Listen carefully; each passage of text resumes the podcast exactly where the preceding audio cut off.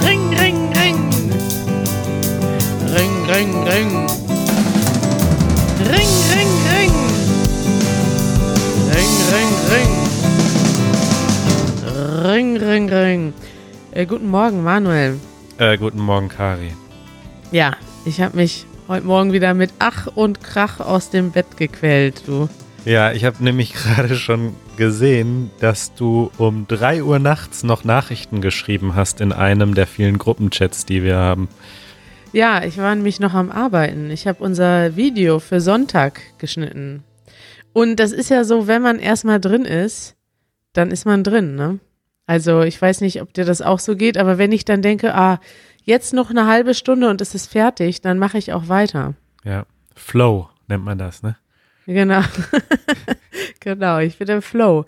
Und heute Morgen hat der Wecker dann wieder ähm, einige Male geklingelt. Ich habe sogar zwei Wecker gestellt, weil ich wusste, dass ich heute Morgen nicht so gut rauskomme.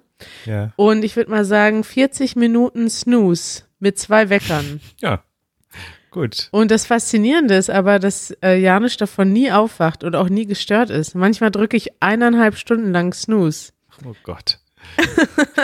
Und das ist richtig laut so, aber ja. Trotzdem bist du hier pünktlich erschienen zu unseren Podcast-Verpflichtungen. Das finde ich vorbildlich.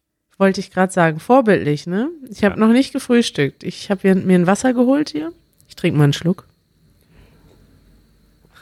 Ah. Ja, so ein kaltes Wasser, das gefällt mir morgens immer am besten. Ich brauche keinen Kaffee, kein gar nichts, nur ein kaltes Wasser. Das ist ähm, sehr minimalistisch von dir. Gefällt dir, ne? Ja, ja also mir wird's nicht gefallen, keinen Kaffee zu trinken, aber ich find's so ähm, prinzipiell, philosophisch äh, gesehen, finde ich's gut, ja. Ach so, ja. Ich wollte da noch mal hinweisen auf, haben unsere, die meisten Zuhörer bestimmt schon gesehen, aber in Easy German Nummer 347, da sieht man, wie du morgens aufstehst und ich schätze mal, dass, ich schätze mal, das war nicht gestellt, sondern das war echt, oder?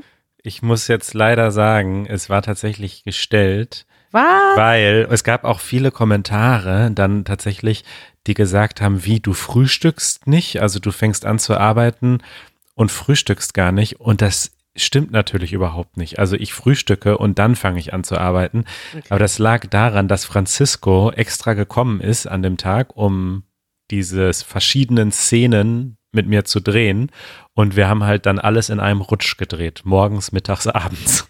Ja, okay, aber dass du da irgendwie eine halbe Stunde brauchst, um Kaffee zu machen, das stimmt schon. Ach so, Ach so. Der Prozess war nicht gestellt, aber es dauert auch keine halbe Stunde. Es dauert, sagen wir mal, zehn Minuten.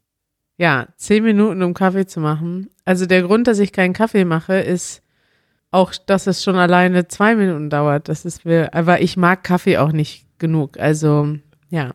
Ja. Ich gehe in den Kühlschrank, hole mir Wasser, wenn überhaupt, und dann wird direkt angefangen zu arbeiten. Also, ich hab, da habe ich gar keine Zeit und Muße für. Überhaupt keine Zeit für Kaffee. Nein, das ist ein dummer Spruch. Ich, natürlich habe ich Zeit für Kaffee, aber es interessiert mich nicht so sehr. Und ich habe morgens, habe ich meistens erstmal diesen Impuls, mich direkt an den Rechner zu setzen.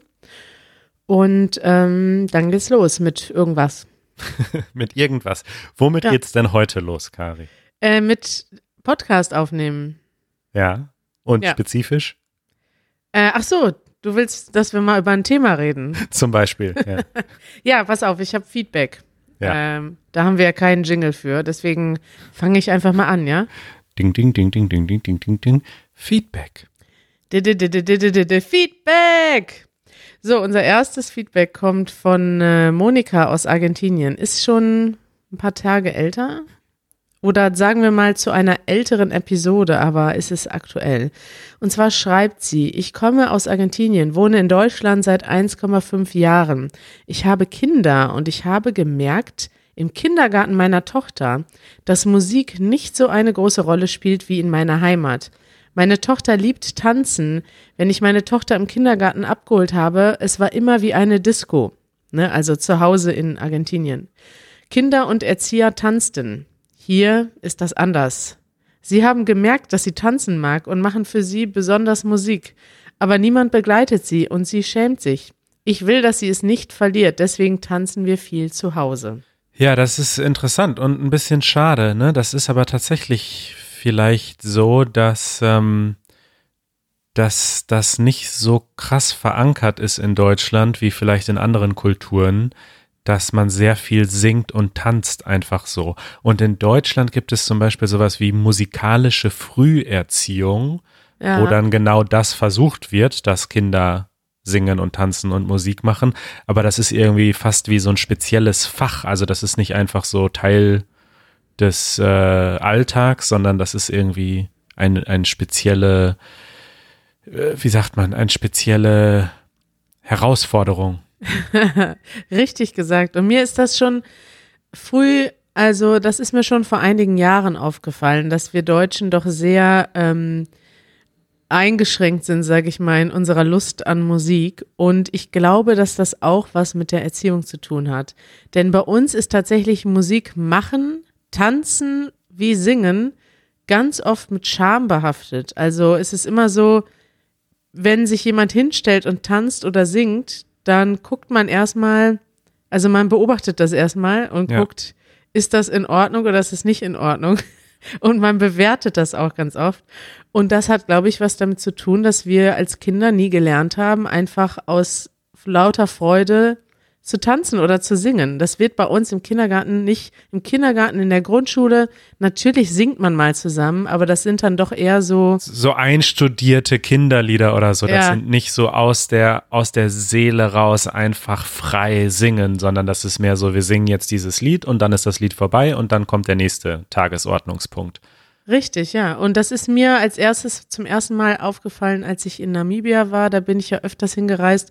Und dann dachte ich immer, Mensch, die sind ja hier musikalisch, die Kinder. Die können schon ja. mit, mit vier Jahren tanzen, besser tanzen und besser singen als ungefähr jeder Deutsche. Und dann ist mir aufgefallen, hey, das ist jetzt gar nicht speziell in Namibia. Und das ist auch nicht so, dass jetzt, natürlich gibt es in anderen Ländern, in anderen Kontinenten, in anderen Kulturen mehr Liebe für Musik. Daher kommt das ja wahrscheinlich auch, dass es, dass es da Unterschiede gibt. Aber das hat was mit Erziehung zu tun. Und das ist in so vielen Ländern, die ich danach bereist habe, ist das so, dass die Kinder einfach im Kindergarten tanzen und singen und dadurch, glaube ich, auch einfach eine viel stärkere Beziehung zur Musik entwickeln und eine stärkere, stärkeres musikalisches Gespür, mehr Spaß haben an Tanzen, an Singen ja, und wir Deutschen haben das einfach nicht. Ne? Deswegen, wenn ihr mal jetzt äh, mit Deutschen tanzt und die schämen sich oder können sich nicht richtig bewegen, daher kommt das. Ja. Aus der Kindergartenzeit noch. Ist übrigens auch seit sehr langer Zeit auf einer meiner Listen. Ich habe so eine Liste von Dingen, die ich nochmal lernen möchte in meinem Leben. Und da ist tatsächlich auch ein Punkt äh, Tanzen, weil ich gehöre definitiv zu den Leuten, die von sich selbst behaupten, dass sie nicht tanzen können. Ja. Und ich bin auch so jemand, der sich quasi schämt, wenn ich dann mal quasi gezwungen bin, doch so ein bisschen zu tanzen. Und äh, ich möchte das aber zumindest so ansatzweise mal lernen. Ja, finde ich gut. Das ist ja jetzt auch noch nicht zu spät mit ähm, ja, 31. so langsam rosten die Knochen ein, die Knie tun weh. ja, wir machen da schon immer aus der Not eine Tugend unter unseren Freunden, weil wir auch einen sehr internationalen Freundeskreis haben. Und da ist das dann, da sind wir dann bekannt für den westfälischen Hüftschwung, ja. wie wir sagen. Und der westfälische Hüftschwung besteht daraus, dass wir unrhythmisch mit dem Körper wackeln. Ja. ja, schöner Kommentar von Monika. Und jetzt habe ich noch einen anderen Kommentar von einer anderen Monika. Diesmal aus Spanien. Und jetzt wird es politisch, Manuel. Bist du bereit? Ja. Politik ist ja genau dein Gebiet. Politik so früh am Morgen. Sie schreibt, hier in Spanien, dieser Kommentar ist schon älter, ähm, hier in Spanien ist die politische Lage recht angespannt, sehr traurig. Die Opposition macht nur Vorwürfe. Äh, meiner Meinung nach sollten die Politiker zusammenarbeiten, um eine Lösung zu finden, damit alles besser wird. Meine Frage an euch, liebe Kari, lieber Manuel und lieber Janusz, ist, wie ist es in Deutschland? Arbeiten die Politiker und Politikerinnen alle zusammen? Ich glaube, dieser Kommentar bezog sich so ein bisschen auf die Corona-Krise speziell, ne? Das Richtig, ja. Aber die ist ja immer noch am Start und ja. ich finde das interessant, weil ich habe den Kommentar damals schon auf unsere Liste gesetzt. Dann haben wir das wieder vergessen. Und mittlerweile ist Spanien tatsächlich bei uns in den Nachrichten. Ich weiß nicht, ob du das verfolgst, aber es gibt ja da jetzt ständig Proteste auf der Straße. Und ich sehe das auch immer wieder im Fernsehen. Und dann denke ich immer an den Kommentar von Monika. Und ich finde das interessant, weil in Deutschland ist das ein bisschen anders. Aber in Deutschland haben wir jetzt, also wir hatten auch vorher nicht so krasse politische Probleme. Also zumindest nicht innerhalb der Regierung und der Haupt, also es gibt natürlich Probleme mit der AfD äh, als Partei, die gab es auch vorher. Aber es zeigen sich ja jetzt gerade in allen Ländern so ein bisschen die Spannungen, die es vorher gab, die werden ja jetzt auf noch drastischere Weise ausgetragen. Oder auch die sozialen Ungleichheiten, die es vorher gab, die werden jetzt noch sichtbarer. Und in Deutschland ist das ganz interessant. Da würde ich nämlich gerne mal ähm, ein, einen Artikel empfehlen. Und zwar könntest du dazu den äh, Merkel-Teaser spielen. Kommt. Das Merkel-Update. Ist jetzt kein reines Merkel-Update in dem Sinne, dass wir keine witzige Geschichte aus dem Supermarkt haben. Ja, dann ist es auch kein Merkel-Update. Merkel hat jetzt nicht Wein gekauft, aber ich möchte gern einen Artikel über sie empfehlen Ja. beziehungsweise zu ihrem, zu ihrer derzeitigen Art, Politik zu machen. Und das beantwortet vielleicht auch ein bisschen die Frage von Monika. Also ich möchte jetzt gar nicht so viel dazu erklären, aber es ist tatsächlich in Deutschland so, dass es, also es ist auf jeden Fall harmonischer als in Spanien im Moment. Aber das Haupt, die Hauptfrage im Moment in Deutschland ist, ob wie viel Einfluss die Bundesregierung hat und wie viel Einfluss die Landesregierungen haben. Wir haben ja ein föderales System. Wir haben 16 Bundesländer. 16 Bundesländer haben eigene Parlamente, eigene Gesetze, eigene Ministerpräsidenten. Und da hat sich doch ne, ein interessanter Wandel ergeben jetzt in den letzten Monaten. Und zwar war Angela Merkel am Anfang der Krise eine sehr starke Führungs- und Identifikationsfigur. Und da gab es dann eine Zeit lang, wo sich viele Deutsche doch wieder sehr positiv rückbesonnen haben auf ihre Führungsqualitäten. Mittlerweile ist das so, dass Angela Merkel wieder eher im Hintergrund steht. Sie versucht eher zu moderieren als zu lenken. Und der Grund dafür ist, dass man, also viele dieser ähm, Regelungen, die jetzt getroffen werden müssen, ähm, die kann sie gar nicht selber bestimmen, sondern sie ist darauf angewiesen, dass die Länder, die Ministerpräsidenten das umsetzen. Und die machen gerade im Moment ein bisschen das, was sie wollen. Und sie hat gar kein Druckmittel, äh, um jetzt zu sagen, okay, in Deutschland müssen alle eine Maske tragen. Das kann sie de facto gar nicht sagen, weil Mhm. dann sagt zum Beispiel Söder in Bayern, ja, in Bayern machen wir das aber nicht. Oder in jemand anders sagt, äh, Bodo Ramelow sagt in Thüringen, wir schaffen alle Corona-Regeln ab. Also das sind so gerade so ein bisschen die Diskussionen, die wir haben. Und in dem Artikel wird das ganz nett erklärt, wie in Deutschland die Politiker zusammenarbeiten und welche Rolle Angela Merkel im Moment hat. Ja, interessant. Ist auch gar nicht so ein langer Artikel. Kann man sich mal zur Übung schön durchlesen, denn ähm, das ist interessant und eine gute Übung.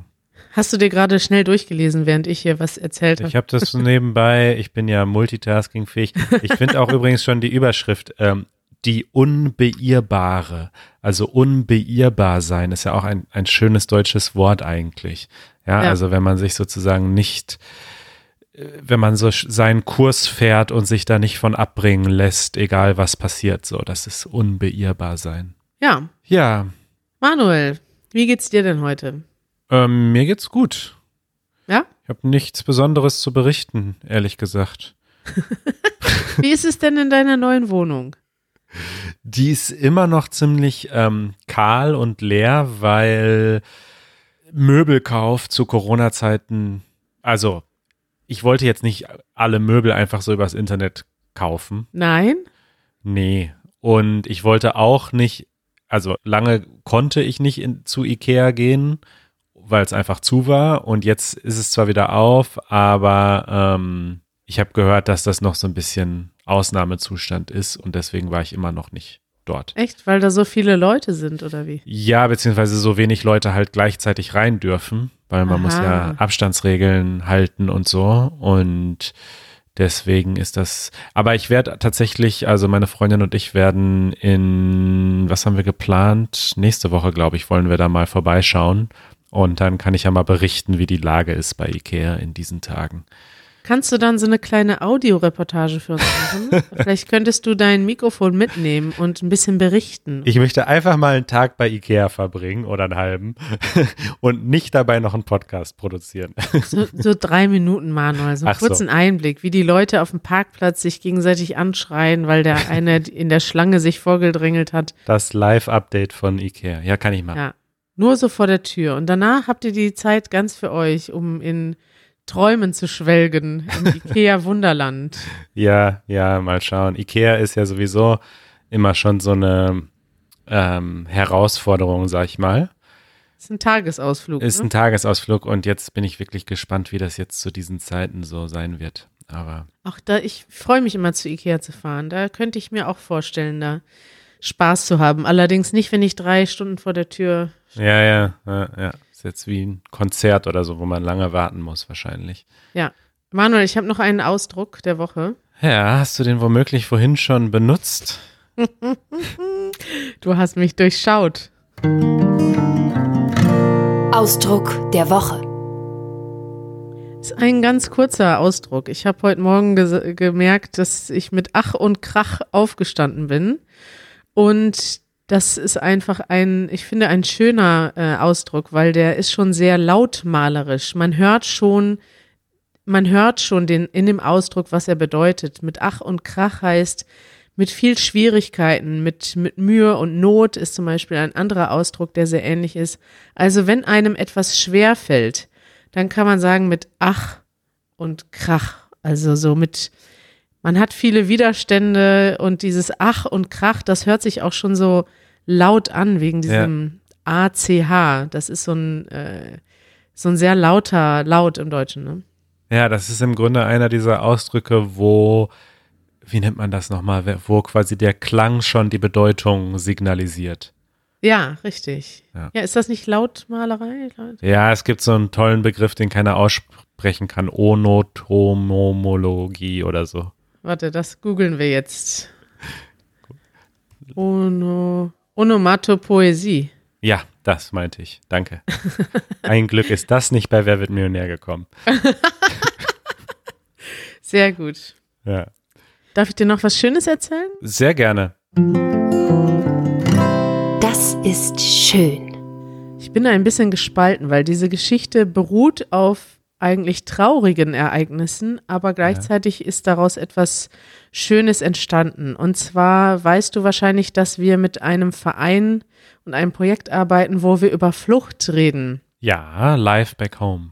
Richtig. Viele Menschen fliehen aus ihren Ländern. Über 60 Millionen Menschen sind im Moment weltweit auf der Flucht, was einfach eine wahnsinnige Zahl ist. Und viele Geflüchtete sind auch in den letzten Jahren nach Deutschland gekommen. Und wir haben uns ein bisschen zur Aufgabe gemacht, darüber zu reden, weil es gibt ja viele Vorurteile gegenüber Geflüchteten und viele Missverständnisse. Es gibt auch viel Rassismus, der aus Vorurteilen entsteht. Und reden ist immer der beste, ja, der beste Anfang, um Vorurteile abzubauen. Also wir haben eine Gruppe mit jungen Geflüchteten. Wir haben auch schon mal ein Video bei Easy German gemacht mit Interviews aus dieser Gruppe. Den äh, verlinke ich hier nochmal. Und wir wollen einfach nur da, darüber erzählen, wie das ist, wenn man selber auf der Flucht ist. Warum flieht man überhaupt? Warum verlässt man sein Land? Wie, wie trifft man so eine Entscheidung? Und vor einiger Zeit hatte ich äh, Kontakt, das war schon im Dezember, hatten wir Kontakt zu ähm, einer Familie aus den USA, die auch einen Fluchthintergrund hat. Und zwar Ich ist die mich. Ist die Familie äh, 1939 aus Deutschland geflohen. Eine jüdische Familie, die ähm, verfolgt wurde und als, ja, wie alle Juden zu der Zeit in Deutschland versucht hat, ähm, ja, verfolgt wurde und viele versuchten zu fliehen und viele konnten nicht fliehen. Und der Grund dafür war, dass viele Länder ähm, auch eine Art Obergrenze hatten für Flüchtlinge damals, unter anderem auch die USA. Also die USA haben nur eine begrenzte Anzahl von jüdischen Flüchtlingen aufgenommen.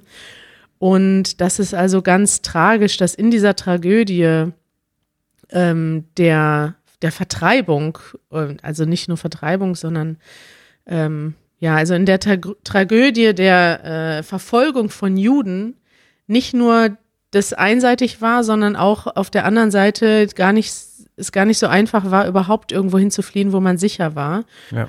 Und ich fand das ganz interessant, weil wir haben damals ein paar E-Mails ausgetauscht und in einer dieser E-Mails schrieb der Vater der Familie, also er selber, seine Eltern sind selber geflohen, seine Kinder leben mittlerweile in Deutschland. Er hat irgendwann wieder auch die deutsche Staatsbürgerschaft angenommen und sie haben sich so ein bisschen, ähm, ja, nie den Kontakt verloren zu Deutschland, aber jetzt wieder sehr intensiv gesucht und erzählte davon, dass ihn das ganz berührt hat, diese Videos zu sehen, wo wir über die Flucht heute sprechen und hat mich so ein bisschen eigentlich darauf aufmerksam gemacht, wie viel Parallelen es gibt zwischen der Flucht von vor 80 Jahren und der Flucht mhm. heute, weil Flucht ist ein bisschen universell in dem Sinne, dass Menschen müssen ihr Land verlassen und irgendwann trifft man diese Entscheidung und dann passiert etwas, das sehr viel anderes auslöst. Man ist dann, ja, gezwungen, sein Land zu verlassen, man kommt an einen neuen Ort.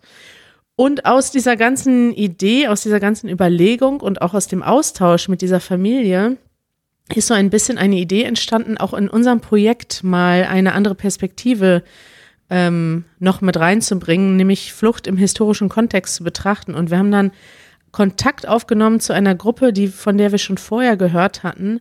Und die gehen auch in Schulklassen, genauso wie wir, erzählen auch in Schulklassen Geschichten, aber von Holocaust-Überlebenden. Und wir haben dann einfach mal gemeinsam einen Workshop gemacht. Also zu unserem Training haben wir das Team eingeladen und sie haben dort uns eine Geschichte erzählt von einem ähm, polnischen Juden, der mit sehr, sehr jungen Jahren, ich glaube mit 16, 17 geflohen ist, hm. aus Polen bis nach Palästina. Und zwar über viele ähm, parallele Route, also über eine Route, die sehr parallel ist zu der Route, mit der, über die viele von unseren Teilnehmern aus dem Projekt gekommen sind. Also im Prinzip hm. in die andere Richtung. Und daraus ist jetzt etwas entstanden, dass wir uns überlegt haben, also es war sehr eine sehr berührende Begegnung eigentlich, weil es auch sehr äh, spannend war, überhaupt, ja, und sehr berührend war für viele Leute überhaupt sowas zu hören, zu sehen, okay, vor 80 Jahren sind Dinge passiert, die sehr ähnlich sind. Also es gab sehr viele ähnliche Schicksale, auch wenn der Hintergrund völlig anders war. Und wir haben jetzt daraus wir haben uns jetzt überlegt, dass wir, ich sage jetzt wir, weil ich Teil der Gruppe bin, ich bin aber gar nicht so involviert. Da ist vor allem Nina engagiert und unsere ja. ganze, unser ganzes Team hat sich das überlegt, dass sie einen, äh, dass sie gemeinsame Workshops anbieten und in diesen Workshops eine Geschichte erzählen von einer Flucht von damals und einer Flucht von heute. Und das passiert heute zum ersten Mal. Also heute, wenn dieser Podcast rauskommt, am Donnerstag um 18.30 Uhr als Online-Workshop. Ich verlinke das mal unten, falls jemand Lust hat, spontan dazu zu stoßen. Und ansonsten werden wir das auch in Schulklassen anbieten und für Schulklassen anbieten. Und ähm, das finde ich sehr spannend. Und das fand ich schön. Ist dieser Online-Workshop denn begrenzt von der Teilnehmerzahl oder? Er ist begrenzt von der Teilnehmerzahl, aber wir haben noch ein paar Plätze offen. Ich glaube, bisher haben wir 60 Anmeldungen und bin mir gar nicht sicher, wo die, äh, wo wir die Grenze gesetzt haben. Da muss ich nochmal nachhören. Aber man kann sich auf jeden Fall auf der Seite schon mal informieren und vielleicht die beiden Organisationen, die dahinter stecken, nämlich äh, Live Back Home und Heimatsucher äh, abonnieren und dann mehr erfahren. Und vielleicht auch, vielleicht ist hier auch eine Lehrerin oder ein Lehrer dabei, der Lust hat, so einen Workshop in der Schule oder in Online-Form auch bei sich durchzuführen. Dann seid ihr auch herzlich willkommen, denn wir werden das tatsächlich jetzt häufiger anbieten. Und das heißt, bei diesen Workshops werden Fluchtgeschichten erzählt sozusagen von früher und von heute, so dass man sich, wenn man selbst nicht davon betroffen ist, besser vorstellen kann, warum Leute aus ihrem Land flüchten, wie so eine Flucht abläuft.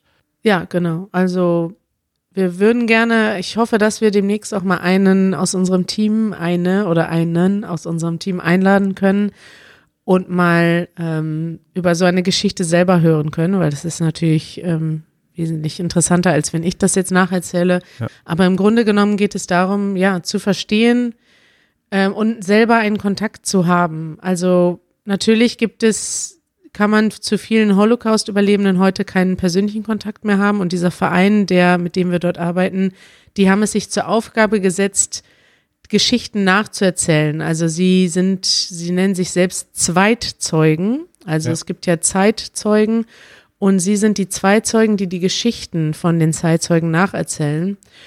Und das finde ich sehr spannend, weil ich habe auch zum ersten Mal an ihrem Workshop vor kurzem teilgenommen. Und man kann tatsächlich auch durch die Erzählung durch jemand anders so intensiv eine Geschichte nachverfolgen, dass ähm, einem das persönlich wirklich nahe geht und man mehr versteht, warum etwas passiert ist und was man macht. Das sind ja auch viele Kleinigkeiten, die dann überhaupt eine Rolle spielen, die man sich sonst überhaupt nicht vorstellen kann. Warum, warum geht jemand einen bestimmten Weg? Warum trifft jemand eine Entscheidung? Die Leute wurden und, und auf dem Weg festgenommen. Ähm, sie mussten sich ganz in ganz kurzer Zeit mit 17, 18, 19 Jahren ähm, Entscheidungen treffen, die man normalerweise in diesem Alter einfach nicht treffen sollte. Also das sind ja interessante Geschichten, aber auch interessant zu sehen, was dann, wie das, was für persönliche Auswirkungen das hatte auf das äh, weitere Leben. Ja. Ja, spannend, toll. Verlinken wir und ähm, dann vielleicht hat ja der ein oder andere Lust, sich für dieses Webinar noch anzumelden und ansonsten ähm, die Vereine zu abonnieren.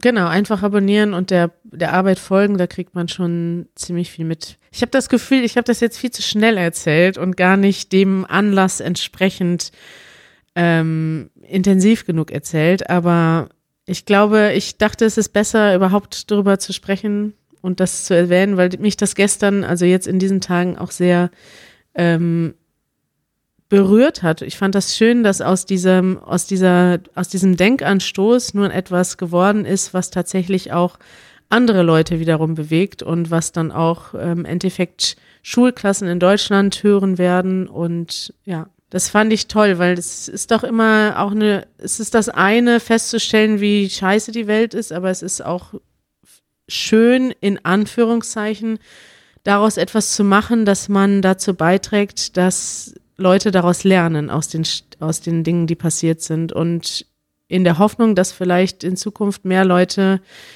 darauf gewappnet, dafür gewappnet sind, dass solche Dinge nicht wieder passieren. Ja. Gut, Kari, wir haben äh, einen weiteren Outro-Vorschlag erhalten. Oh ja? Sollen wir den einfach mal einspielen und wir können ja mal so nach und nach äh, die verschiedenen Vorschläge benutzen und dann gemeinsam überlegen, ob wir uns äh, dauerhaft für einen entscheiden wollen. Hier live im Podcast, willst du den jetzt testen? Oder ist dir das zu riskant? Nee, können wir gerne machen, aber äh, ja. Es ist keine, es ist keine Zusage, dass wir den für immer benutzen, aber ich finde den ehrlich gesagt, ähm, also ich kann ja sagen, ich finde den schon ziemlich schön, muss ich sagen. Er kommt von Maxim, äh, Ja. ist auch ganz kurz, also wir sagen jetzt quasi gleichzeitig Tschüss und dann spiele ich das Outro ein, ja? Ach so kurz, ja? Ja. Okay. Also Kari, Eins, zwei, drei. Tschüss. tschüss. Das war sehr kurz. Aber sehr schön. Sehr kurz, aber schön, ja.